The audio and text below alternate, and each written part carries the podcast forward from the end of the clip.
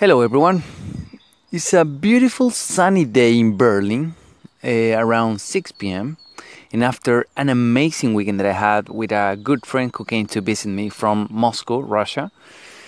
And today I wanted to share uh, some some learnings that I took after a conversation that I had with her uh, yesterday night. That more than a conversation was like a co session after a while.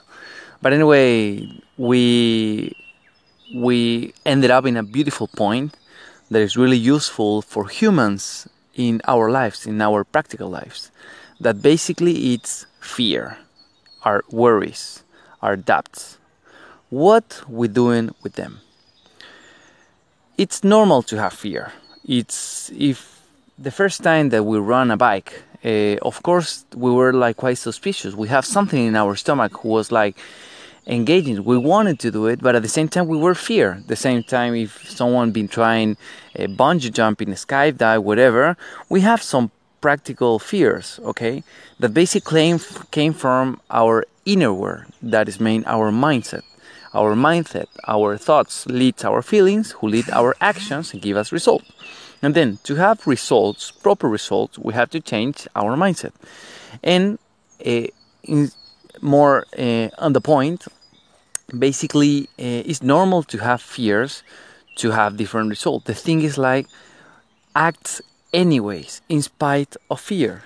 When you train yourself to act in spite of fear, is when you get the results that you need for your life. That okay, I'm aware that I'm fear right now.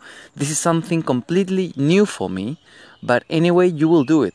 That actually, after a while, will make you unstoppable that nothing will shake you and nothing will stop to do whatever you plan or you want to do in your life.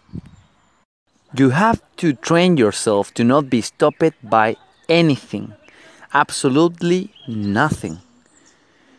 Actually, being success is not easy. But as soon you act in spite of that think, in spite of that worry, in spite of those doubts that I will be succeed or not, I'm doing the correct thing or not, if you just act and keep forward as a laser, completely focus on what you're doing, you will see that in the beginning it was hard, but after cross the line, start to get easier. It's really easy. Let's compare when we were kids and we learned how to swim, how to run, uh, how to ride a bike the first three times that we ride the bike, we were still with fears. But after a while, we get into our comfort zone. And then they start everything to make easier when we transform our uncomfortable zone into our comfort zone. And as soon we do that, will be successful, will be much easier. Any goal that you want to achieve in your life will be much easier running in the mornings will be completely easier for you because you already trained yourself to act in spite of doubts. Every morning that you push yourself to going out of your bed to do something that is into your normal daily routine, you are training yourself to be successful in that area. And after a while, you will see the results. I'm guarantee that. And then comfort zone is your well zone. After a while, that area, when you start to get easier the stuff that in the beginning were difficult, it's where is the growth in people. It's the moment that you will most learn about yourself. These were some sharings that I have to share with all of you. Some things, thoughts that we shared last night.